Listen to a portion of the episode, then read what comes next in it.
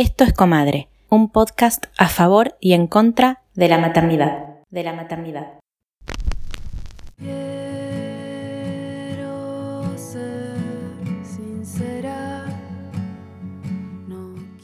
En este episodio vamos a hablar de educación sexual integral. Educación sexual integral. Hola, soy Nadia Gómez y soy docente de nivel inicial y diplomada en educación sexual integral. Actualmente ejerzo mi profesión frente a una sala de dos años en un jardín ubicado en la provincia de Buenos Aires. En el año 2018, el Consejo Federal de Educación, bajo la resolución 340-18, estableció cinco ejes para poder abordar la correcta implementación de la Ley de Educación Sexual Integral en todas las instituciones educativas de nuestro país.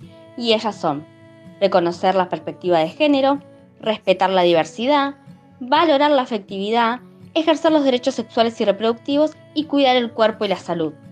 El abordaje de esta ley junto a sus ejes son fundamentales en la educación durante la primera infancia porque le permite a las niñas, a los niños y a las niñas poder expresar sus emociones y sentimientos, cuidar de su propio cuerpo, conocerlo y respetar el cuerpo de sus compañeras, compañeros y compañeras, conocer que existe una diversidad enorme en conformaciones familiares, sentir igualdad de oportunidades entre ellas, ellos y ellas, comprender que no existen estereotipos marcados e impuestos por una sociedad, que se animen a decir que no ante situaciones desagradables para ellas, ellos y ellas, y aprendan a no guardar aquellos secretos que los puedan incomodar y hacer sentir mal. Si bien esta es una ley que exige su implementación en los ámbitos educativos, debemos entender que las infancias pertenecen a una sociedad, están insertas en una sociedad en donde no solo su familia y las instituciones educativas son responsables de su educación, sino que también participan de ellas amigos, amigas y amigas de la familia, vecinos, vecinas, vecines, alguna institución destinada al deporte o al arte o aquellos espacios donde los adultos, las adultas y los adultos llevemos a participar a las infancias. Hola, mi nombre es Julia Santequia, soy psicóloga, sexóloga clínica y educadora sexual. Junto a Cecilia Borghetti coordinamos Sexología Actual, un equipo de atención sexológica y somos autoras del libro de ESI Yo Pregunto. Bueno, ¿qué enseñamos en nuestro workshop de ESI? Enseñamos un montón de conceptos y de conocimientos que nos van a servir para poder aplicar la educación sexual integral en casa, en el hogar. Cuando nuestros hijos e hijas nos hacen esas preguntas que no sabemos cómo responder, bueno, ahí te va a servir nuestro curso de ESI. Está apuntado a familias que tengan hijos o hijas de entre 0 y 13 años y abordamos un montón de temáticas. Pubertad, autocuidado del cuerpo, la autoexploración en la infancia y en la adolescencia, la prevención del abuso sexual en la infancia, la educación sexual integral implementada a través de la ley de educación sexual integral colabora en lo que es desarticular situaciones de abuso sexual en la infancia, ya que niños y niñas al recibir esta educación sexual identifican que lo que están viviendo o vivieron fue una situación de abuso y además obviamente contribuye a la prevención del abuso sexual en la infancia, por eso es tan importante que se implemente en la casa pero en las instituciones educativas. Por otro lado, todo lo que hace al autocuidado del cuerpo, al autoconocimiento, y más adelante puedan ser adolescentes y adultos que puedan vivir su sexualidad de manera sana, de manera segura, de manera cuidada y de manera placentera, porque esto también hay que decirlo y hay que incluirlo dentro de lo que es la educación sexual integral, ¿no? Poder asociar todo lo relacionado a la sexualidad con algo placentero, sin culpa. Bueno, todo esto es un gran, gran avance. Uno de los mitos más importantes que tiene que ver con la educación sexual integral es esto de que si la implementamos, si les hablamos a ellos y a ellas de sexualidad, vamos a estar dándoles ideas, vamos a estar dándoles ideas sobre sexo. Ellos no pensaban en sexo hasta que nos pusimos a hablar de este tema. Eh, mi hijo, mi hija es muy inocente todavía, no piensa en eso, entonces si yo le hablo, le voy a dar ideas. La verdad que esto obviamente no es así, es un mito. Cuando estamos hablando de educación sexual integral, vamos a estar tratando de cuidarles y esto es sumamente importante y que puedan vivir su sexualidad manera segura y cuidada. Hablar en función obviamente de la edad y del nivel de curiosidad de ese niño, niña o adolescente, ¿sí? Pero eh, para esto vamos a tener que cotidianizar un poco la charla y el hablar para poder saber bueno, que sabe, que no sabe, en qué está nuestro hijo o hija. Me parece sumamente importante saberlo y quedarnos tranquilos de que si hablamos de educación sexual integral no vamos a estar dando ideas, sino que vamos a estar dando un soporte y una plataforma de seguridad.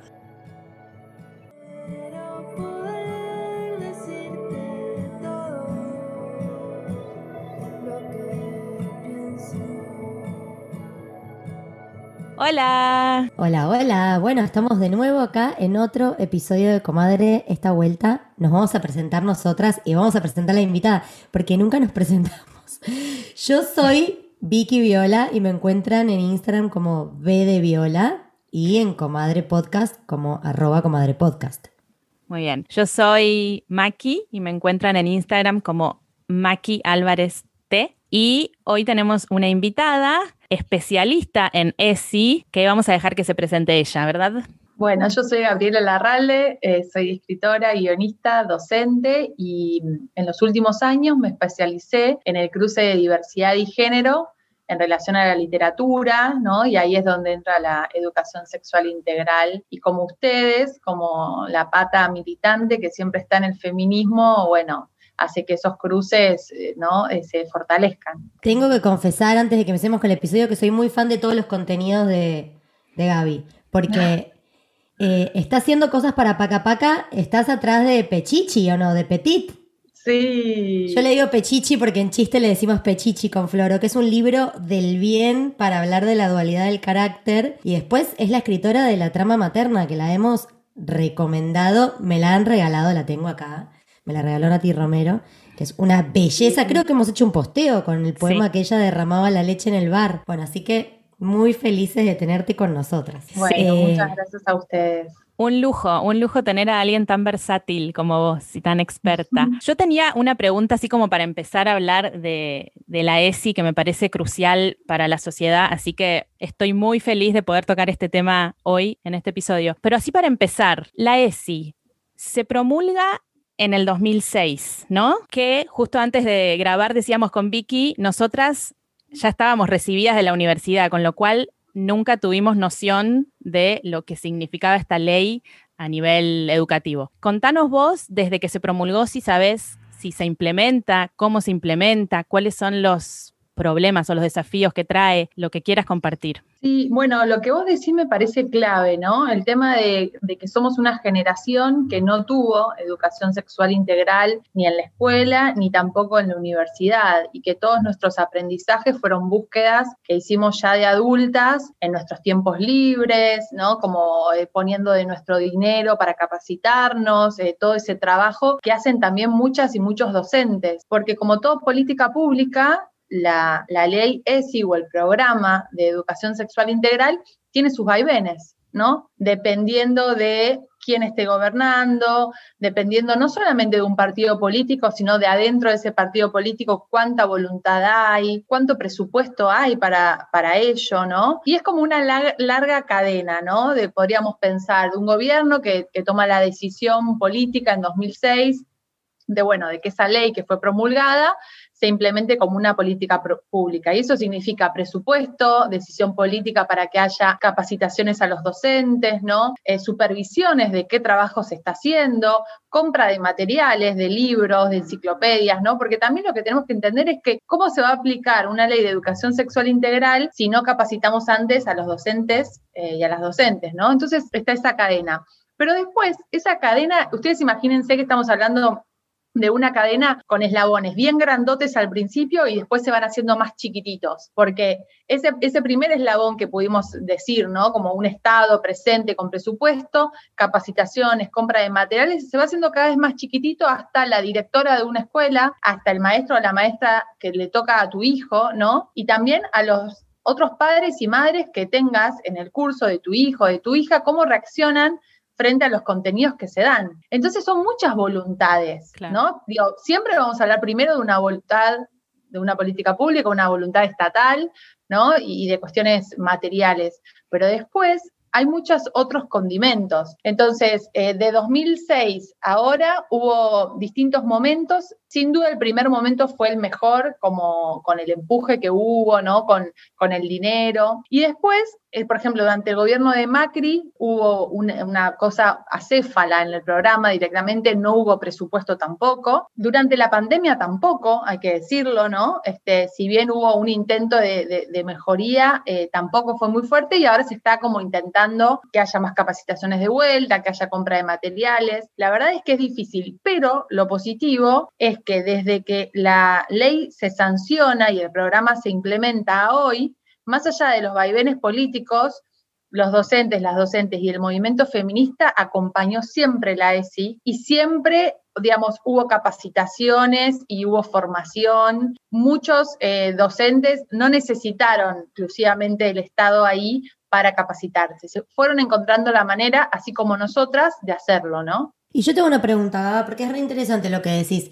Em, te acabo de apodar Gaba, pero no sé por qué me salió solo. Eh, tuve varios debates, ¿no? Con amigas mías que tienen hijos e hijas más grandes que, que les nuestros eh, sobre la ley. Y yo comprendo que es una ley que, como decís vos, se implementó y después hay muchas voluntades participando. ¿Podríamos hablar de determinado sector o determinado target de colegios que se resiste, porque me acuerdo cuando estaba la, en debate la ley del aborto, yo le decía a amigas mías que, que vienen de sectores más católicos o conservadores, no nos enseñan a ponernos un preservativo, no nos legalizan el aborto, o sea, embarazarse es algo que de lo que no se habla y si ocurre, resolverlo como puedas o tener al niño y hacete cargo. Entonces, ¿es un prejuicio mío como, como feminista o realmente hay sectores que resisten más esto? Sí y no, digamos, sí existe esto que vos decís y podés comprobar en tu ámbito más cercano de contacto, pero a nivel nacional, que es donde yo como desarrollo más mi análisis y de hecho prepandemia yo durante dos años viajé por muchas provincias dando charlas y yendo a escuelas y hablando con docentes y con familias, ahí ya la cuestión se vuelve más compleja, por suerte, porque por ejemplo yo te voy a decir, provincias como Salta y Córdoba, incluso en escuelas, digamos, todas las escuelas son estatales, ¿no? La educación es estatal, algunas son de gestión pública y otra estatal. Esto es importante también que, se entienda. No es que un colegio privado puede dictar lo que quiera y, la forma en la que quiera los contenidos. ¿sí? La gestión es privada, pero la educación es pública. Bueno, pero les decía que, por ejemplo, tanto en Salta como en Córdoba, escuelas estatales tienen muchísima restricción en relación a eh, enseñar la educación sexual integral, incluso más que por ahí alguna escuela privada de capital católica, que uno dice desde acá, claro, ahí seguramente en esa escuela católica o ortodoxa judía no van a dar educación sexual integral, y en, en, escuelas estatales sí, y eso cambia dependiendo de la provincia, dependiendo también de la comunidad que asista a esa escuela. Por ejemplo, ustedes conocen que hay eh, feministas católicas por el derecho al aborto, y por ejemplo, hay muchísimos, en Córdoba yo me han contado muchísimas veces, digamos, hay relevamiento de que hay muchas eh, religiones, por ejemplo, evangelistas, que eh, están en contra no solamente de la educación sexual integral, de cualquier tipo de misticismo, por ejemplo, si hay un acto y las, chicas se tienen que disfrazar de brujas, ¿no? Eso no, lo permiten, eh, digamos, hay muchísimas otras restricciones que aparecen por una religión, por una clase, por lo que fuese. Así que un poco sí, digo, lo que vos ves es así seguramente, pero cuando haces la foto del, del plan nacional, empieza a haber muchos matices y muchas modificaciones, digamos. Está bueno, está bueno que me, que, me y nos cuentes esto porque, bueno, una ya de, venir de años de, tener otras luchas, como que se le arman prejuicios en la cabeza. Y tengo una pregunta más. Cuando hablamos de sí, vamos A, como a la raíz, a suponer que los que nos están escuchando no saben. Estamos hablando de la educación que tiene qué pilares, qué es lo que enfrentamos o qué desmontamos cuando implementamos la ESI? Bueno, lo primero que a mí me interesa siempre decir es que educación sexual en las escuelas existió siempre, siempre, siempre, siempre. Yo cuando me hice señorita, como se decía, cuando me vino por primera vez, me vino en el colegio. Y en el mismo colegio fue que le pregunté a una amiga, me bajé la bombacha, a una amiga que por supuesto ya le había venido, me bajé la bombacha, le mostré la mancha y ella se asomó, me acuerdo, Enrica Nigro, un beso si nos está escuchando, y me dijo, me miró y sentenció, ya sos, ¿no? Ya era. Y después ¿Qué era, no? Claro, ¿qué era? Todavía hoy no sé. No, y después de ahí fuimos a la maestra, digo, y era la maestra o el profesor, quien fuera, el, el que intervenía o la que intervenía cuando el chico que te gustaba por ahí venía y te pegaba porque lo habías estado molestando, cargoseando o porque no sé qué, ¿no? Era como en la escuela es en el lugar en donde los chicos y las chicas pasan muchísimas horas, es el primer lugar de sociabilización. Y ahí pasan un montón de cosas que antes las docentes, las maestras, digamos, ya se hacían cargo de ese tipo de educación. Lo que pasa es que estaba invisibilizado. ¿Y cómo se hacía? De hecho, o sea, ¿no? Digamos, sin ley, como a cada uno le parecía, como cada uno podía. La maestra copada o el profe copado siempre estuvo, que era el que te da un poquito más de información, ¿no? El que te decía cómo resolver una situación. Y después estaban los otros que tal vez optaban por el silencio o por una cosa más restrictiva o por una cosa más del castigo, que también es una forma de enseñar educación sexual. El silencio educa, enseña. Si yo no hablo del tema, te estoy diciendo, de este tema no se habla, este tema da vergüenza, me da vergüenza a mí, te tiene que dar vergüenza a vos, lo llevamos al ostracismo, ¿no? Entonces, esto siempre existió. Lo que la ley viene a decir es, como esto existe de manera asistemática, torpe, como cada uno lo, lleva adelante de manera desigual en todo el país, dependiendo también de los estudios de, de cada docente, lo vamos a acomodar. Lo estoy diciendo de manera como muy simple, ¿no? Pero lo vamos a equilibrar. Entonces, vamos a decir, la educación sexual es aquí dos puntos, la, pregunta que me hacía Vicky antes, bueno, tiene que ver con el respeto por la diversidad, el conocimiento del cuerpo, ¿no? Eh, tener una perspectiva de género cuando uno educa, cuando uno es educado y, en tu propio recorrido, los tipos de familia y los tipos de crianzas que hay, ¿no? los sentimientos, las emociones, poder eh, tener en cuenta eh, qué es lo que a uno le pasa, ¿no? Para cómo accionar. Y esto, digamos, de manera como como muy simple, viene a atacar los grandes problemas que hoy tenemos como sociedad. Vendría a ser como una ley madre, ¿no? Porque, digamos, cuando vos hablas de ESI, hablas de que no haya más femicidios, de que no haya travesticismo, crímenes de odio, de que no haya discriminación, de que haya empatía, de que haya autoconocimiento, ¿no? De que haya, digamos, este, una situación eh, adecuada para el desarrollo de las diversidades étnicas, eh, culturales, geográficas. Por ejemplo, digamos, cuando uno dice diversidad, no está solamente hablando de que te puede tocar ¿no? E, e, en, tu curso o qué sé yo, o vos podés ser una hija de dos papás.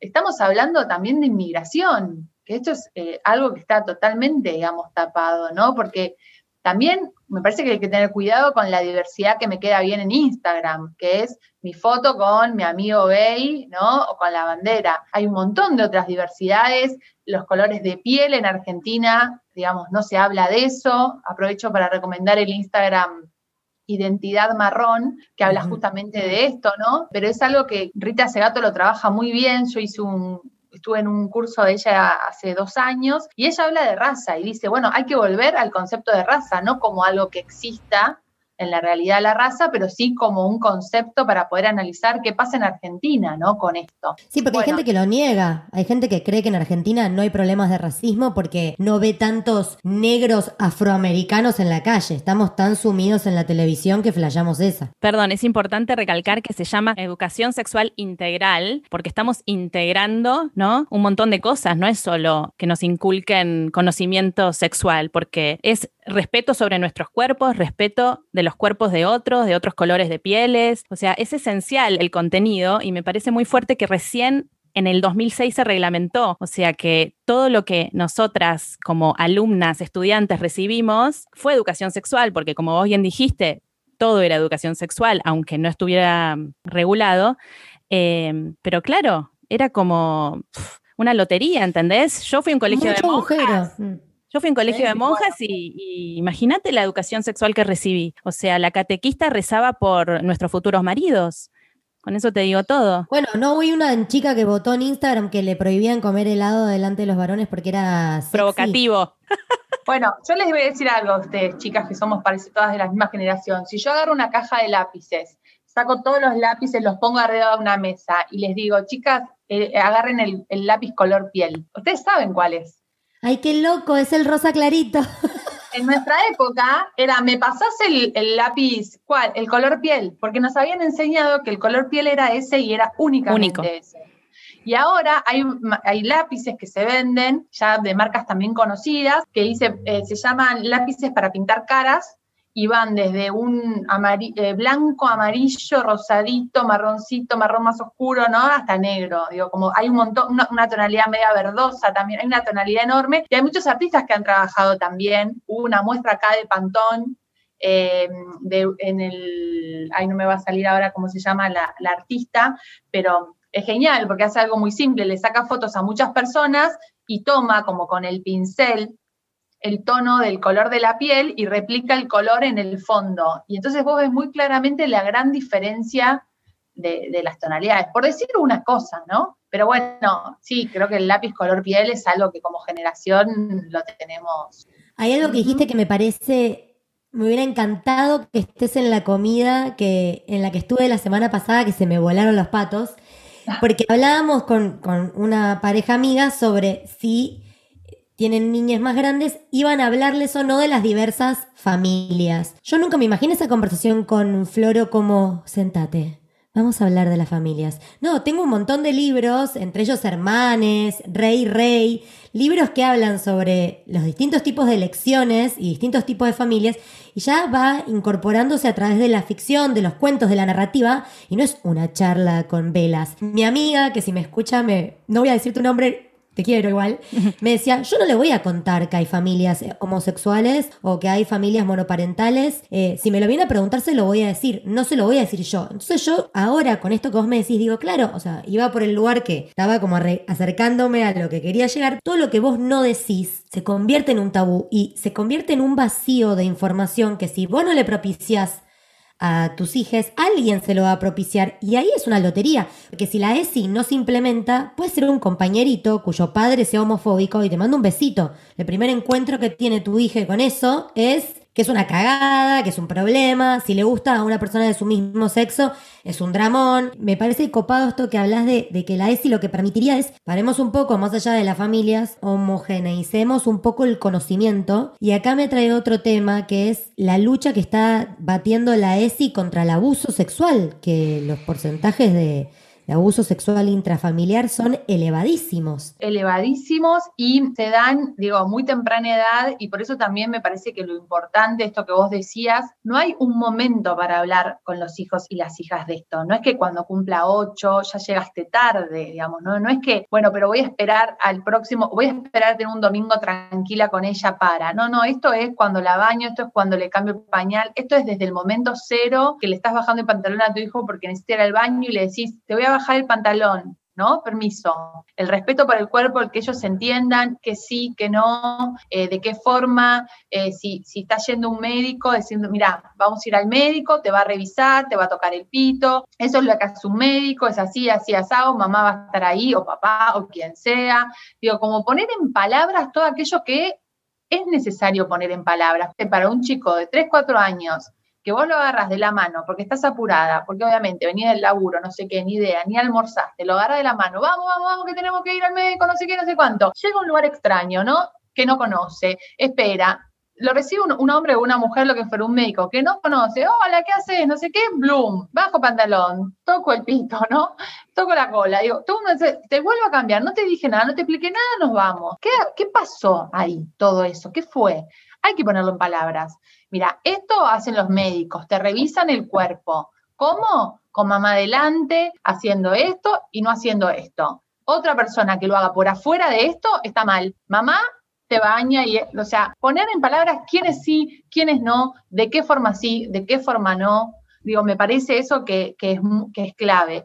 Y en relación a abuso sexual infantil, bueno, la ESI ha abierto ahí un, gran espacio, ¿no? Que estaba vacío y que es realmente muy eh, complicado porque en general los abusos son intrafamiliares y las familias, como hacen la mayoría de las familias con sus problemas, los mete abajo de una alfombra y creen, como dije recién, mal, que es su problema, ¿no? Y que no es la vulneración del derecho de una persona. Muchos padres y madres creen que sus hijos eh, son su propiedad y que son una extensión de sí mismos. Y no es así. Los hijos y las hijas tienen derechos porque son sujetos de derechos, ¿no? Son personas.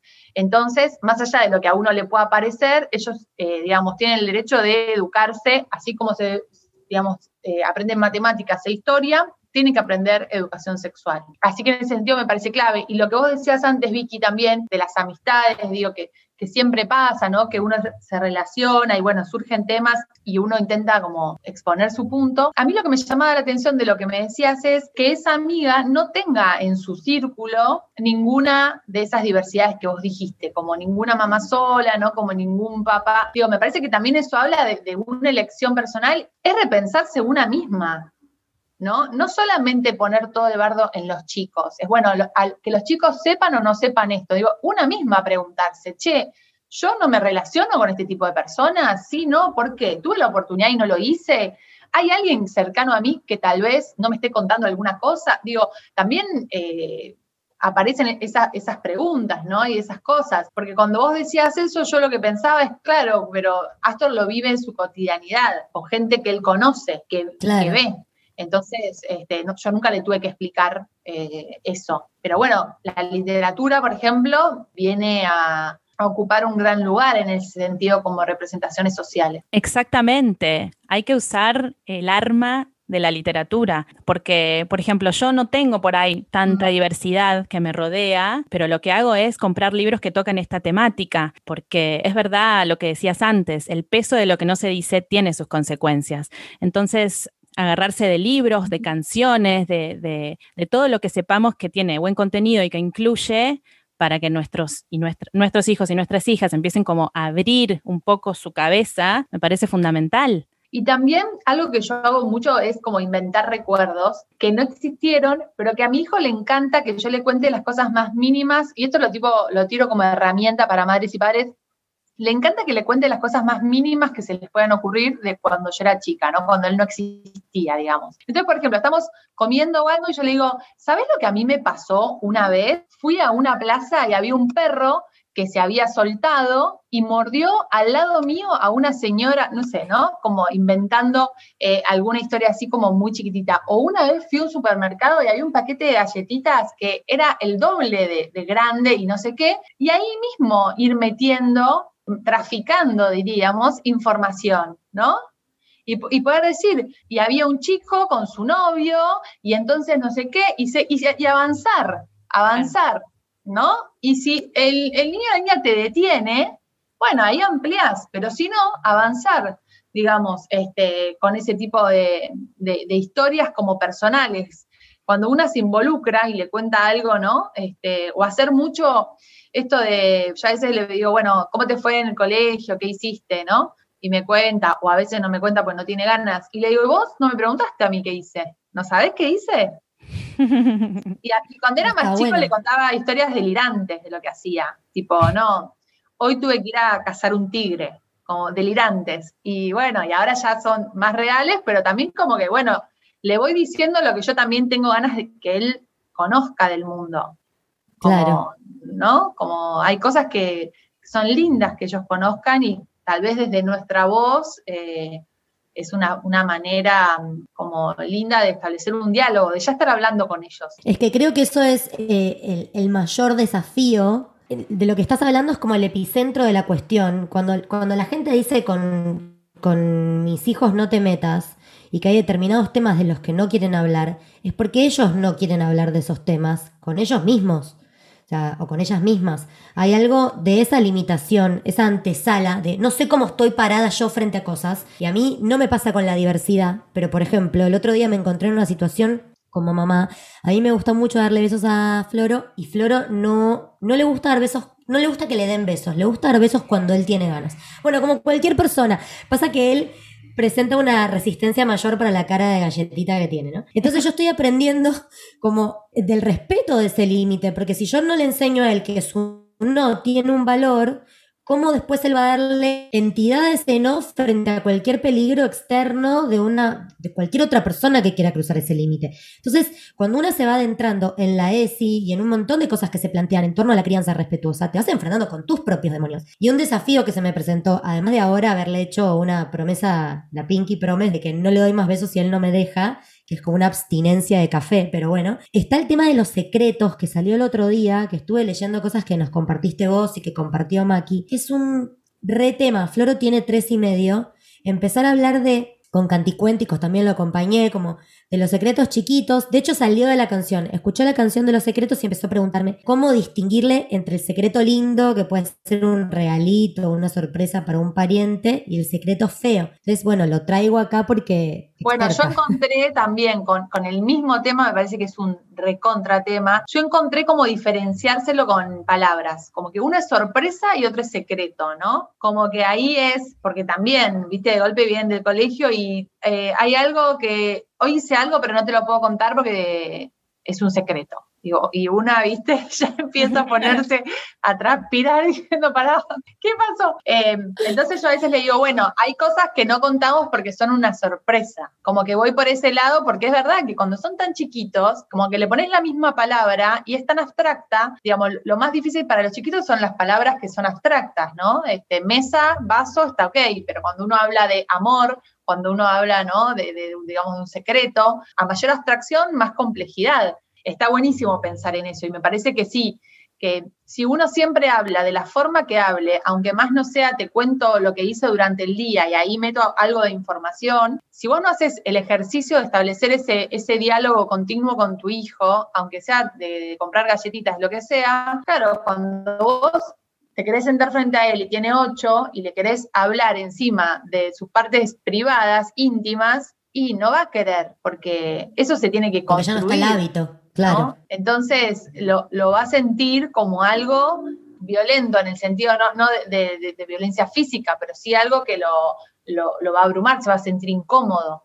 Entonces, bueno, poder, charlar todo eso. Em, también para mí como mamá de un varón, el desafío de que él pueda entender, este, que cuando alguien le dice que no, es no. Em, que no tiene que sumarse a chistes y bromas que se hacen entre los varones, porque ya, digamos, tiene cuatro años y ya hay un grupito de varones, y el otro día molestaron una nena. Entonces, hay un montón de cosas que también se van dando en la dinámica de, la escuela, que como dice Vicky, uno, digamos, no sabe, no conoce todas las familias, digamos, uno no sabe en esa lotería eh, de quién tu hijo se hace amigo, cuando es tan chiquito sobre todo, ¿no? Y una misma, ¿no? El otro día yo hablaba con Floro de eso, porque él está con la velocidad y con que quiere ser veloz, y me, di cuenta que le pregunté sobre sus compañeros, le pregunté sobre dos compañeros, y él tiene dos amiguitas, y en, el, en el vuelo me di cuenta y dije, no le pregunté si Reni y Lisa eran veloz. Entonces fue como, ¿y Reni?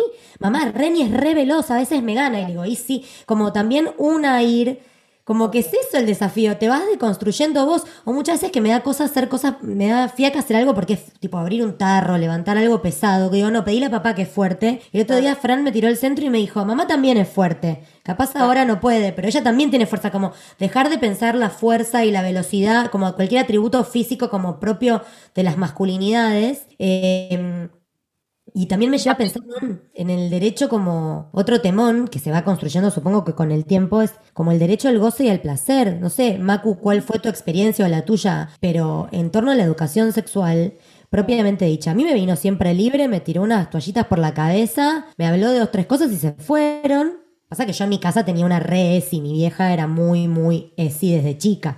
Pero ustedes, ¿qué onda con eso? No, yo como les decía antes, fui a un colegio de monjas, solo de mujeres, con lo cual eh, la educación sexual brilló por su ausencia. Em, obviamente que había un mensaje subliminal siempre de que em, tener relaciones sexuales antes del matrimonio era pecado. Una de las monjas nos llegó a decir que un matrimonio sin hijos era considerado nulo Nunca me lo voy a olvidar. Sí. Así que la verdad, bueno, y en mi casa, como es una familia bastante conservadora, tampoco se hablaba del tema, con lo cual em, lo mío fue más que nada prueba y error, eh, televisión, películas, charlar con amigas o con hermanas de amigas más grandes que tenían por ahí tres años más, ¿viste? Y tenían un poquito más de experiencia. Y después viajar y como eso, empezar a sentirme más libre, empezar a darme cuenta que el sexo no era algo malo, eh, que si te gustaba alguien y pintaba tener relaciones estaba buenísimo, siempre que te cuidara, siempre que hubiera consentimiento,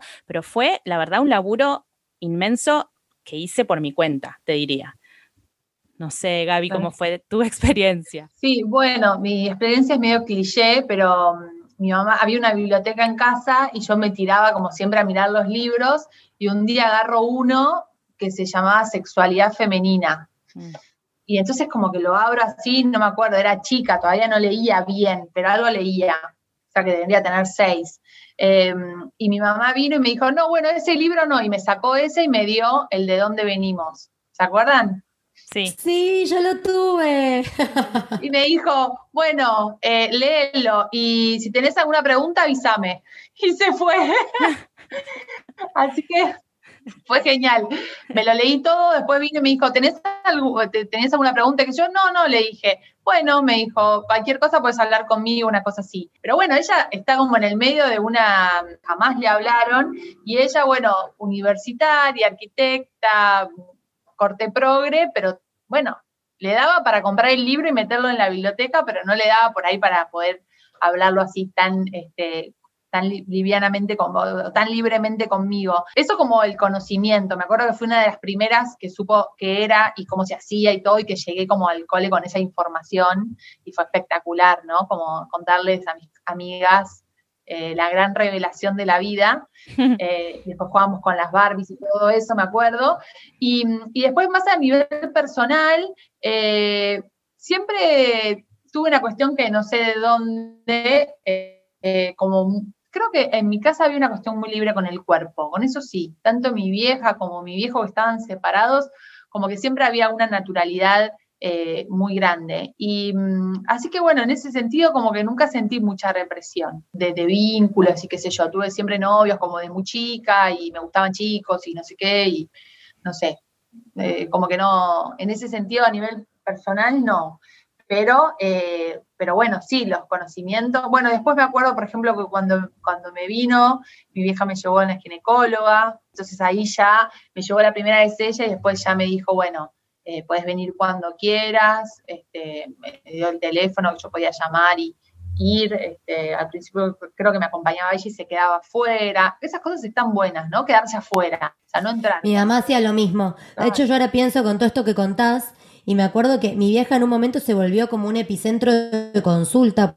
Había tanta, tanto agujero de data. Mi vieja me, explicó, digamos, lo reproductivo cuando yo tenía seis, porque lo pregunté.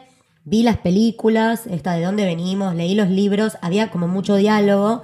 Eh, cuando menstrué por primera vez, hablamos sobre qué era eso, hablamos sobre cómo cuidarse. Cuando yo tuve relaciones por primera vez, lo hablé con mi mamá. En realidad es muy trash mi mamá llegó a casa y me enganchó en pelotas con mi novio de esa época.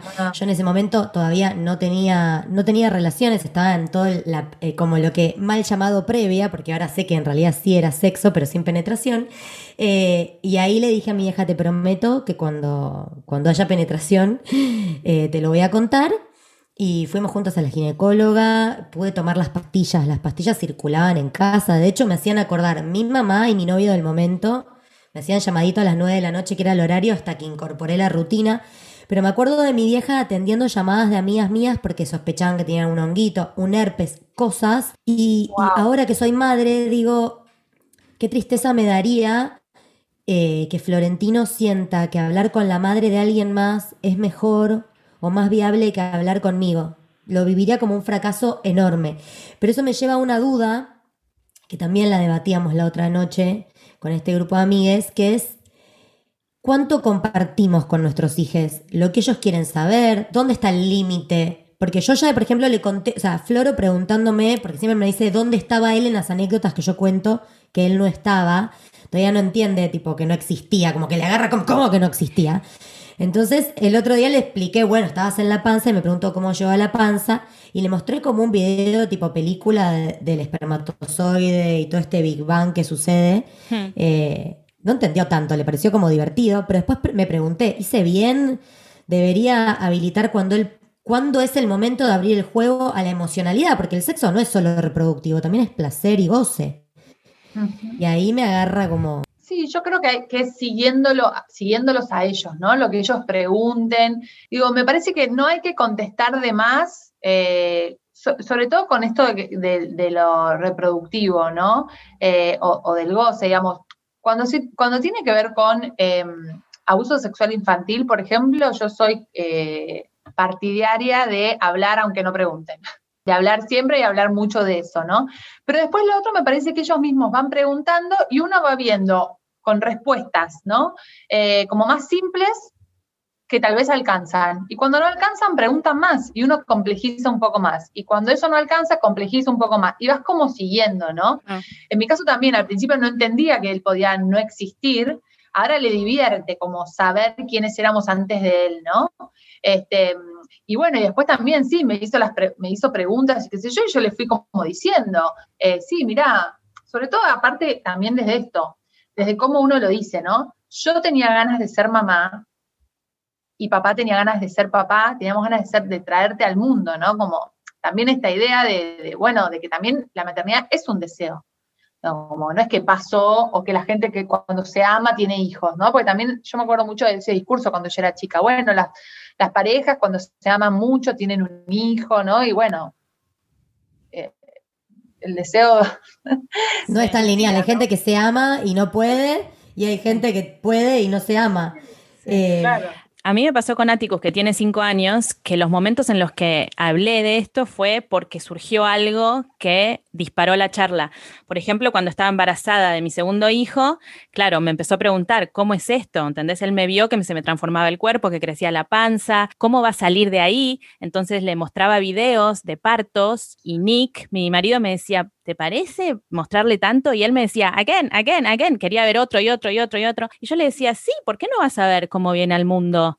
Cómo vienen al mundo. Y estaba emocionadísimo y le encantó ver como eso, el nacimiento de una persona. Y después me pasó en el colegio que mm, una de las maestras me dijo que quería hablar conmigo porque eh, lo había encontrado a él y a dos amiguitos como desnudos, o sea, la parte de abajo, mostrándose entre ellos el pito. Y yo, él tenía tres años, yo me puse toda roja, dije, ay, te pido disculpas, no sé, no sabía qué hacer y me dijo, no te preocupes, es uno de los amiguitos, es como que tiene antecedentes y es el que siempre está pidiéndole a los otros que le muestren sus genitales. Y yo me quedé como un poco helada porque no supe cómo reaccionar, pero no quería demostrarle a él que yo estaba preocupada, porque para él no fue un mambo. Él fue como, sí, toma, hermano, te muestro, ni idea. Pero yo lo que le quise decir es, trata de que no sean públicos. Estas son tus partes privadas, pero tampoco quería como cargarlo a él con el miedo de, no sé,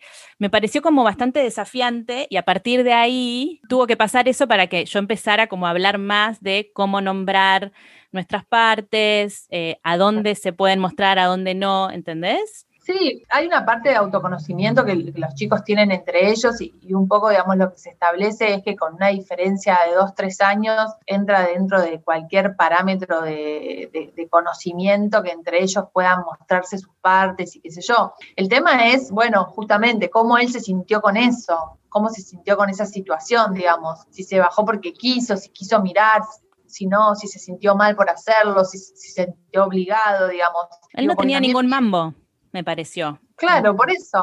Claro, bueno, digo, ustedes también, va, yo por lo menos recontra autoconocimiento con mis amigas. Digo, como hubo, mil situaciones con amigas mías en distintas edades, de mostrarnos, de tocarnos, de besarnos, de, digo, de explorar generalmente estás más por ahí con tu, con tu género cerca, en espacios, ¿no? Como mm. privados, solos, y, depende de la edad, bueno, depende de los comportamientos, ¿no? Obviamente, no va, no va a ser lo mismo. Eh, pero digo, lo complicado es cuando hay diferencia de edad. Claro. ¿No? O cuando, eh, por ejemplo, un chico de 7 con un chico de 3. Bueno, no, ¿no? Digamos, eh, o cuando eh, tu hijo se sintió mal o cuando hubo alguna situación, ¿no? O efectiva, o eh, específicamente qué es lo que pasó, ¿no? Yo creo. Bueno, nada, y después cada caso es muy particular, ¿viste? También habrá que ver por qué este nene está pidiendo ver porque a esa edad todavía lo erótico, digamos, es, digamos, es autoerótico. los niños que tienen erotismo en todas las edades, en esa edad, el erotismo lo tienen consigo mismo. Claro, autoexploración es con ellos mismos, no hay registro todavía del otro. Por eso la importancia de que, más allá de, lo que cada uno considere en cuanto a colecho y qué sé yo, hay un momento en que los chicos tienen que dormir solos, es en el momento de generar su propio aroma, del roce con las sábanas, de, estar solos con su cuerpo, ¿no? Eh, porque es autoerótico todavía. Este, en ese y te hago una pregunta, eh, Gaby, volviendo a lo que es la ley, porque hay muchos mitos en torno a esto, muchos miedos, ¿no? Por supuesto, ya cuando estamos hablando con alguien, que bueno, que también es alguien a quien a mí me interesaría taclear, no de la mala manera, ¿no? Sino como alcanzar a esas personas que, cuando hablan de perspectiva de género, hablan de ideología, que ya ahí te das cuenta dónde están paradas, pero... Cuando hablamos de mitos de la ESI y de cómo la ESI se va implementando, yo voy de todo lo que vos me vas trayendo, más lo que hemos leído, intuyendo que no es lo mismo la ESI en sala de 5 que la ESI en quinto año. Entonces, en torno a cómo se va entregando todo este contenido educativo, ¿cuáles pensás que son los mitos o los miedos que podríamos como denunciar o desmontar en el episodio?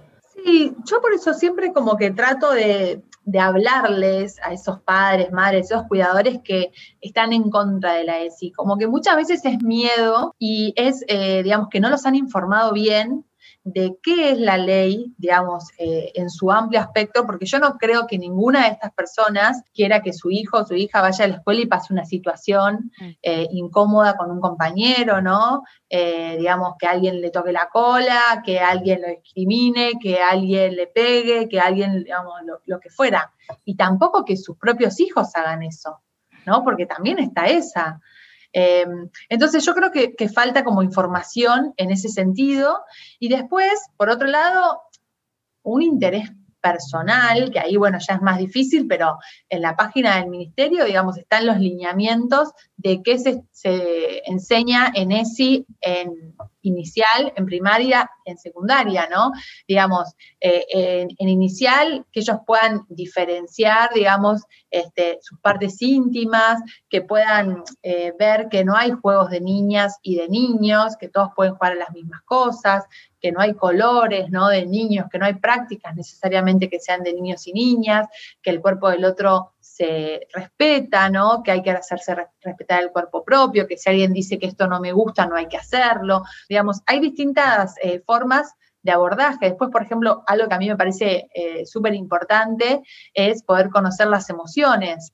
Entonces, hay distintas formas con las que, trabajan hoy, a veces con, con libros, también está el pulpito ese que lo das vuelta y que de un lado está contento y del otro lado está enojado, no sé si lo conocen. No, no, vi el eh, monstruo de los colores, el pulpito no. Bueno, el monstruo de los colores, el pulpito ahora cuando terminamos se los muestro. Eh, entonces, son distintas formas de, por ejemplo, el pulpito lo puedes tener a mano y es un pulpito que lo das vuelta y está contento y lo das vuelta y está, enojado triste. Lo puedes tener medio como a, mano en tu casa ahí y, ellos mismos lo dan vuelta, digamos, cómo se sienten, ¿no? Entonces poder identificar eh, los sentimientos y, las emociones. Ah, una bomba, ese pulpito.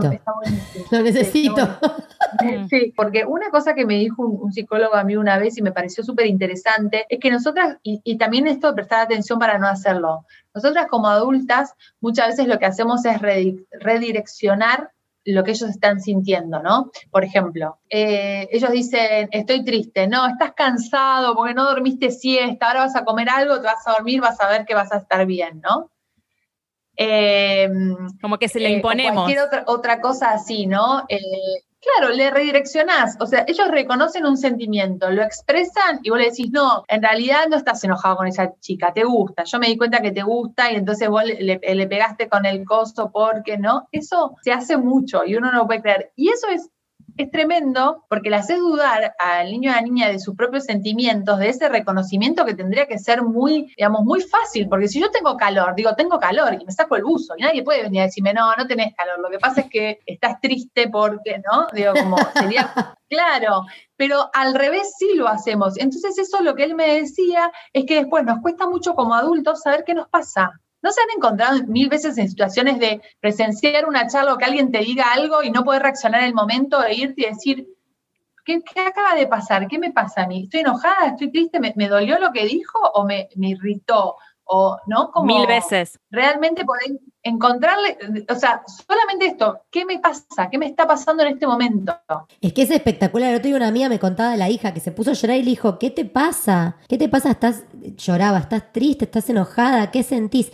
No, mamá, no estoy enojada, estoy triste. Y yo decía, qué zarpado, imagínate los quilombos que nos hubiéramos ahorrado las horas de terapia si yo pudiera nombrar enojada o triste. Ay, necesito que esto sea con video y que la gente vea este pulpito. El Después le, saco una foto y se los mando. Ay, lo amo, lo necesito para Floro. Lo venden en los kioscos de revistas acá en Capital. Y te lo... y, ¿Y él lo usa? Claro, yo lo dejo siempre por ahí revoleado, ¿no? Entonces él a veces está jugando y qué sé yo, o a veces, por ejemplo, si, si se enoja con algo conmigo y qué sé yo, y yo le digo, bueno, basta, esto, no sé qué, va y agarra el pulpo y como que lo da vuelta como para que yo vea, tipo, ahí, ¿entendés? Como a todo mal. genialidad. Es de un lado violeta y alegre y del otro lado es negro y enojado, como para la gente que no está viendo esto. Vean la maravilla de este pulpo, lo necesito. Estoy en pleno manejo de berrinche y situaciones, necesitaría varios pulpos de distintos colores. Sí, y también esto, digamos, no, no ir con el no te enojes, ¿no? No llores, bueno, el no llores para mí es más fácil, pero no te enojes, ¿no? Como que es, eh, está bien enojarse, uno se enoja, mamá también se enoja, ¿no? Pero hay límites que vos no puedes cruzar. ¿no? Como, como ordenar ese tipo de cosas. O muchas veces que uno le dice, para un poco, ¿no? Decirle qué es parar un poco, porque a veces recurrimos a abstracciones rarísimas, ¿no? Bueno, basta, ¿no? ¿Pero qué es basta? Porque él está haciendo 80 cosas capaz, que está saltando en el sillón, comiendo una galletita, gritando, ¿no? Como digo, como, ¿basta de qué todo eso? Entonces, en vez de decirle todo el tiempo no, no, o basta, decirle, bájate del sillón ahora, vamos a hacer tal cosa, ¿no? Eh, digamos, como también por la positiva, como orientarlos. Eh, eh, está en la marea ahí de, muchísimas abstracciones y, cosas metafóricas que son muy complejas de entender. Por eso es tan importante rodearse de personas que entiendan que esta ley aborda un montón de cosas, que abarca la emocionalidad también, ¿no? Em, tiene muchos beneficios. Por eso me parece que, que hay que hablar de esto, aunque la ley haya salido hace tantos años, digamos, porque todavía hay desinformación y desconocimiento. Es muy loco. Totalmente. Y también yo siempre llevo como, me pongo como también del abogado del diablo, ¿no? En algún punto, porque digo, también por un lado, vos lo vas a seguir educando. O sea, vos vas a seguir bajándole la línea que vos quieras adentro de tu casa. Nadie te va a quitar eso, ¿no? Es como, mi hijo va a una escuela y si el día de mañana tiene historia y le cuentan algo de la historia que a mí no me parece, eh, y que no tiene que ver con mi ideología o con mi pensamiento o lo que fuera, va a venir a casa y le voy a decir, che, mira, no, yo pienso esto de esta situación o de esta cosa, ¿no? Digo, y después, bueno, hay que hacer, o sea, hay que respetar que nuestros hijos no son cajones en donde uno mete información y cierra, son sujetos que se van construyendo. No, es que a mí todo esto que me decís me da, a mí me da tranquilidad. A mí pensar que va a haber una institución con personas capacitadas, que además tienen la vocación de la enseñanza. Para, porque de todo lo que estuvimos charlando recién, creo que la cagué 10 veces esta semana nada más. Con, las emociones, con cómo manejo. Dios mío, o sea, terapia, obvio, pero bueno, ya lo sabíamos desde que lo parí. Pero digo, me da, a mí me da una tranquilidad inmensa saber que va a haber gente acompañando que mis hijos, en este caso mi hijo, pueda enunciar sus emociones, conectar con su propio cuerpo, distinguir un secreto de una sorpresa, saber lo que es el abuso, después poder ponerse un preservativo. Yo digo, es un milagro que la gente de nuestra generación, no, o sea, voy a achicarlo más, que más amigas mías no hayan quedado embarazadas y hayan tenido que recurrir a un aborto. Como los varones de la, de la época de los 90 aprendió a ponerse un forro y a dejarle el globito con aire, es un milagro leve el Espíritu Santo, porque ¿quién nos explicó? Yo veía toda la toda la polémica de los pitos de madera. Primero hice las cuentas y no me parecieron tan caros, digo, estaban todos rajándose las vestiduras y digo, gastamos guita mucho más grande por cosas menos importantes. Nadie habló de las vulvas, que era otro debate interesante porque también hubo compra de vulvas. Y digo, ¿por qué tanto enojo con que se le enseñe a alguien a ponerse un preservativo? Sale mucho más barato el pito de madera que las infinidad de como intervenciones y cosas que vienen después si alguien no se sabe poner un preservativo. Digo, como que hay que empezar como a empujar de a poco todas estas cosas. Sí, y después también lo que vos decías de, bueno, la pifié mil veces y qué sé yo, a mí me parece que nosotros también tenemos que ser una generación que podamos encarnar la madre imperfecta. O sea, que podamos sacarnos esa idea que, que arrastraron nuestras madres de la mamá perfecta. Mi mamá era perfecta, o sea, perfecta, ¿entendés? O sea, pudo salir a la esfera de lo laboral, arquitecta, pero después volví a casa y era también la que cocinaba. Yo me acuerdo de días que cocinaba un plato distinto para cada uno. O sea, la demencialidad. Primer plato, plato y postre, tipo restaurante, ¿entendés? Y a veces platos distintos. Digo, después pudo irse aflojando, ¿no? Pero digo, también que ellos vean que nos equivocamos y que podemos pedir perdón y que podemos decir, mira, esto no sé bien cómo es, siempre desde un lugar de, darles seguridad y mostrarle cuáles son los límites, pero también, digo, desde un lugar más humano para con nosotras mismas. Eh, hay una, una amiga mía dice algo que a mí me parece genial, que es hay que tener eh, al primer hijo, dice ella, porque tiene un varón, y después volverlo a tener al mismo. Yo le digo a mi marido, tratémonos como si fuéramos segundos maridos tipo segundo matrimonio, ¿viste? Que le ponen como otra onda, ya están de vuelta, no rompen los huevos. Como, bueno, y en torno a, acá tenemos como dos, bueno, yo tengo como dos mentes hermosas frente a mí, porque Maki lee una cantidad de libros que no es real. En torno a material para acercarle a nuestras y nuestros oyentes. ¿Qué podemos leer? ¿Leer eh, nosotros o, o leerles a los chicos y chicas? Nosotras. Un poquito de cada cosa. Ambos. Bueno, yo recomiendo eh, los manuales de, de ESI, digamos, del ministerio, los recomiendo porque son cortitos, porque tienen ilustraciones, porque son textos fáciles y porque son los mismos que los chicos van a tener en la escuela. Entonces también de alguna forma es como hablar el mismo idioma, saber más o menos en qué están, eso está bueno. Eh, después hay una guía que también sacó Leandro, que es eh, similar, digamos, en, cuanto al espíritu a la mía, eh, que sacó Leandro Kahn. que es el encargado de comunicación de la Fundación eh, ay, no me sale ahora el nombre del HIV. Huésped. Huésped, muchas gracias. Leandro Kahn, este, que es el hijo del infectólogo que fundó Huésped, ellos tienen una guía eh, bastante actualizada, que está muy buena. Em, yo recomendaría eso. Ahora sacaron un manual nuevo de sexualidades también, que, tendría que rastrear el nombre y pasárselos para que lo puedan poner ahí en la publicación. Em, y después, para niños y niñas, dependiendo la edad, voy a hacer un mini popurrí, si les parece. Hoy hablamos de Rey y Rey, que me parece un libro que es divino, eh, para inicial, o sea, para chicos y chicas de, jardín y preescolar. Em, después también, para esa edad, está El vestido de mamá, de Dani Umpi, que también me parece que es muy lindo. Eh, el hombre extremadamente fuerte también. Em, después también para la misma edad hay unas reversiones de Rapunzel y Caperucita que se consiguen en librerías y son violas, digo, también para ir a un lugar conocido con un poquito de cambios, para, quien quiera ir un poquito más despacio. Ya para nivel eh, primario, me parecen interesantes el libro de del libro de cuentos de María Teresa Andrueto, que se llama El Anillo Encantado. Ese es un libro precioso. Para secundarias eh, es muy interesante una delgada línea rosa de Annalisa Estrada, que es una italiana, que habla sobre embarazo adolescente no deseado. También me enamoré de una vegetariana, de Patricia Kolenikov, que son dos chicas en el secundario que se enamoran. También es este, genial. Hay uno que se llama Esta es mía, que es de una, chica que hace su transición de género y entra a una escuela nueva y bueno, todo lo que pasa con ella cuando conoce un grupo nuevo de, chicos y de chicas. ¿En tu libro están todos recopilados o no, Gaby? Sí, sí. Decinos el título. Diversidad y género en la escuela. Se llama el libro, es una guía, ESI, y yo ahí lo que hice es em, tomar los ejes de la ley y replicarlos en mi libro como capítulos.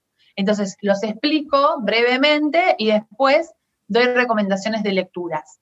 Y más allá de los libros particulares de los que yo hablo, lo que trato de hacer es como mostrar un tipo de lectura, un, cruce desde la perspectiva de género y diversidad para que puedas leer cualquier libro que tengas en tu casa. Porque a veces No podés por ahí comprar los libros que yo estoy diciendo, o no los conseguís, o no tenés el dinero, o vivís en otro país, o lo que fuese.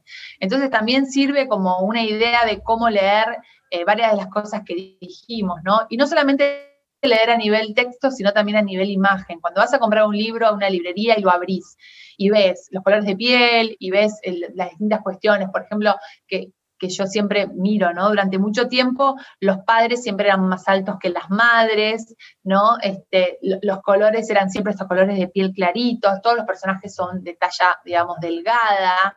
Eh, ¿Qué pasa con qué están haciendo los personajes, ¿no? Así podríamos seguir como con una lista muy larga, ¿no?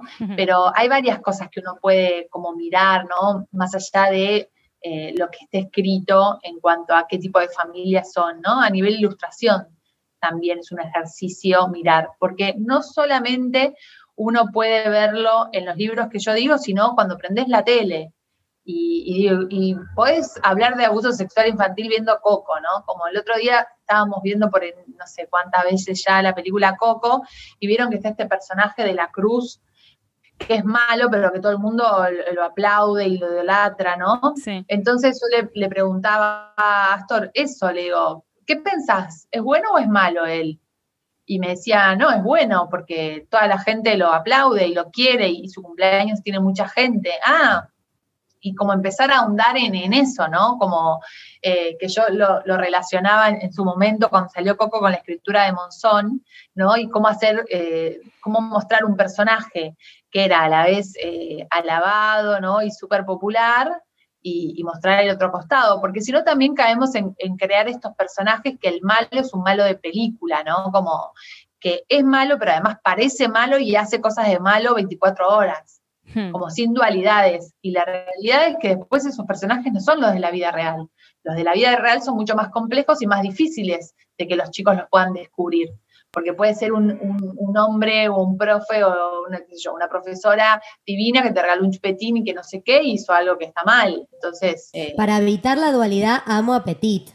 Lo vuelvo a traer porque amo. Como que le permitió a Floro comprender que, bueno, que a veces hace cosas que no están buenas, pero que intrínsecamente se puede ser bueno a pesar de eso. Es muy bueno ese libro. ¿Y vos, Macu? Em, mira, yo tengo algunos libros para niñeces, como para hackear estereotipos de género. Vos vas a saber mejor que yo, Gaby, pero bueno, anoté un par. Uno se llama Yo Pregunto, que es el que vos em, compraste, Vicky, de Julia, no me sale el apellido, pero fue nuestra invitada del inicio, que en Instagram la encuentran como sexología actual. Eh, de hecho, ella hace workshops eh, para mapadres y gente interesada en el tema. Otro libro es mi papá con delantal es de Magela de Marco y después literatura barra ensayo, como para que leamos nosotros, se me ocurre Primera Persona, el libro de Margarita García Roballo, que ya lo he recomendado más de una vez. Dentro de ese libro está mm, el ensayo Educación Sexual, que es un folletín adolescente en el que ella cuenta su despertar sexual y lo que fue la educación que recibió en Colombia en un colegio del Opus Dei, así que imagínense, es eh, glorioso el relato. Y después, Mamá Quiero Ser Feminista, que es un libro de Carmen G. de la Cueva, una escritora española que cuenta su infancia en un pueblo de provincia y cómo no se hablaba del tema y cómo ella fue muy autodidacta y autoexplorativa para abrirse camino, no solo a nivel sexual, a nivel intelectual también. Es buenísimo. Y por último, el libro El fin del amor de Tamara Tenenbaum, que habla mucho también de educación sexual, es brillante ella y se crió en un entorno judío ortodoxo, entonces también tiene data interesante. Em, no acredito lo que tenemos para leer y ver. Vamos a tener que hacer 11.000 posteos porque entre lo que tiró Gaby y esto, estamos como... Uh. La serie Sex Education me parece que es imperdible. Está en Netflix. No sé si la vieron, pero toca todos los temas en relación a la sexualidad y a la emocionalidad. Y por último, me parece que está bueno recomendar el, el podcast Cuentos Feroces de Yumi Gauto, que estuvo en nuestro episodio de Crianza Respetuosa, que es un podcast para niñeces en donde los cuentos clásicos son reversionados con perspectiva de género. Bueno, mucho para ver, mucho para leer. Eh, Gaby, mil gracias. Podríamos hablar 800 horas de todo lo que nos trajiste a la mesa, interesantísimo. Una vez más nos deconstruimos nosotras con este episodio. Eh, gracias por la invitación, por hacerte el hueco y los malabares con todo lo que haces y tus dos niñas para estar aquí. No, gracias a ustedes. Soy también oyente del podcast, así que contenta de estar y en cualquier momento seguimos charlando. Bueno, una cosa más antes de cerrar, que la dijimos al final, y es que esta comunidad colabora con cafecitos que nos permiten coproducir los episodios, así que si les gustó este episodio, con todo lo que les dimos para leer y ver, bienvenidos los cafecitos que colaboran a su producción. Bueno, Macu, mil gracias. Amé. Gracias. Eh, por último, también está la plataforma GoFundMe, que es para quienes quieran colaborar desde el exterior. Bueno, bueno eh, te quiero. Te quiero.